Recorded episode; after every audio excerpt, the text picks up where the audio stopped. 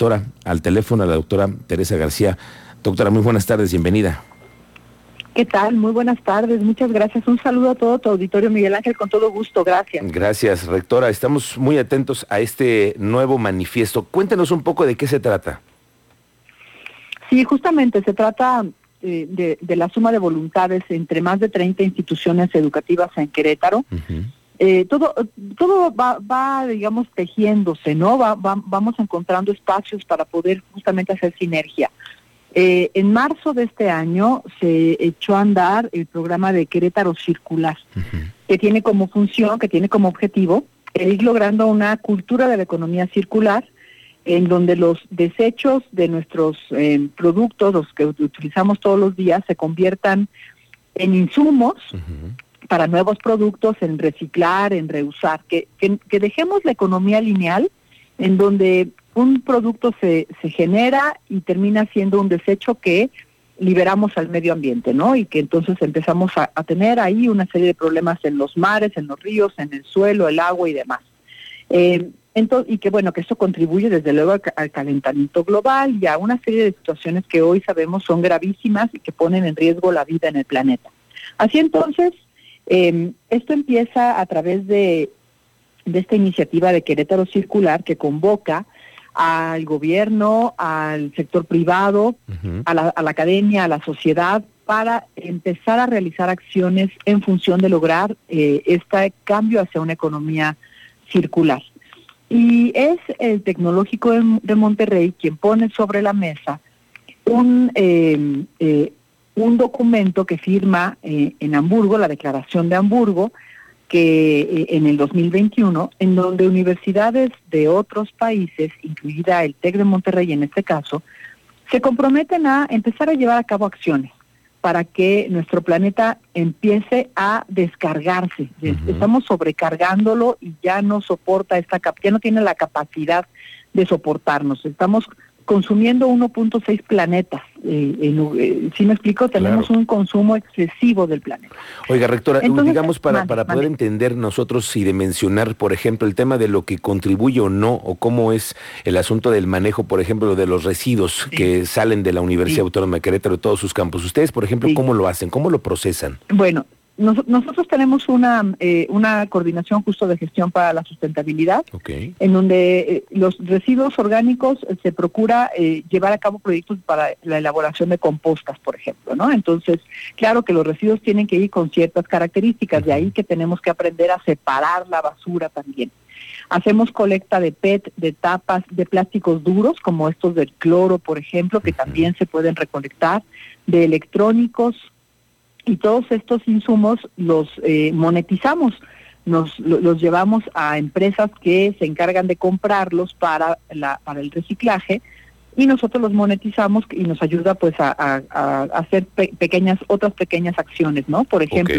Entonces, estas son acciones que yo creo que todas las universidades estamos realizando, pero tenemos que ir avanzando hacia hacia realmente tener eh, eh, ¿cómo decirlo? Pues proyectos de mayor impacto. Y esto lo vamos a lograr si nos unimos. Claro, con la comunidad estudiantil es el contagio, ahí es en donde comienza todo, porque si además sabemos que en la familia es en donde iniciamos todo el tema del...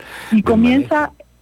Y sobre todo porque los las y los estudiantes se empapan de esto, asimilan, lo hacen propio y se lo llevan a sus casas, a sus amistades, y se empieza a hacer una cadena, una cadena positiva de acciones que nos pueden llevar justamente lo que decías hace un momentito, eh, ya no gastar, ya no desperdiciar el agua de la regadera, ¿no? Por ejemplo, utilizarla, bañarnos en tres minutos, por ejemplo, ¿no? El reto de bañarnos en tres minutos, rápido, para que no se desperdicie tanta agua. En fin, hay muchas cosas que en lo personal podemos hacer.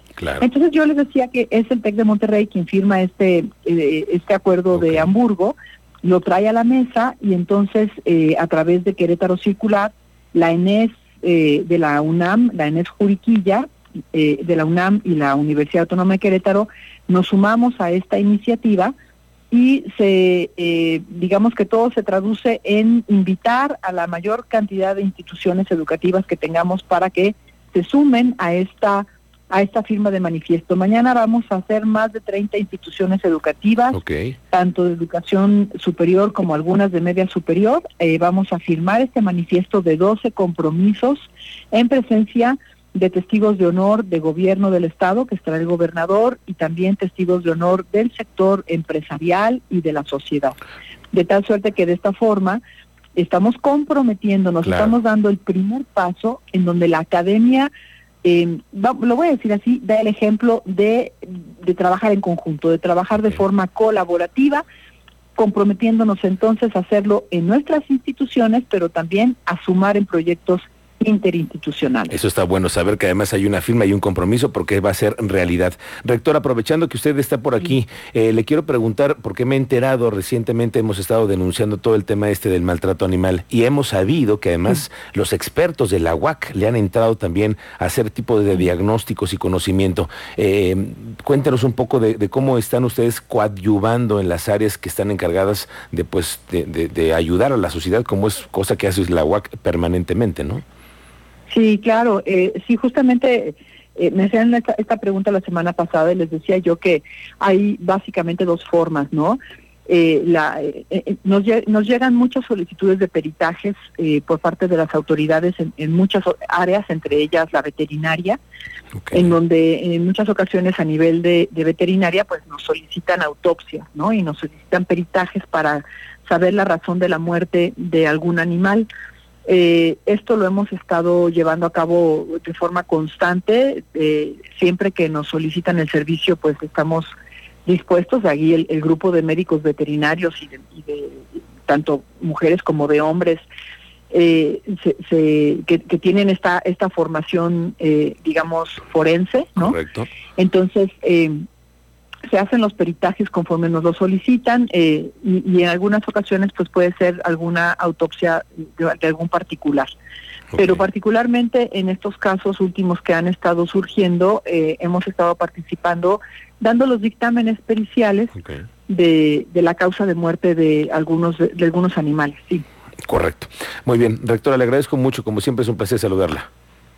Igualmente, gracias. Gracias, muy buenas tardes. La rectora de la Universidad, Teresa García Gasca. Mañana se firma este acuerdo con el tema de la sustentabilidad, la economía circular, a la que le digo, tenemos que entrarle todos de alguna una, de alguna u otra forma.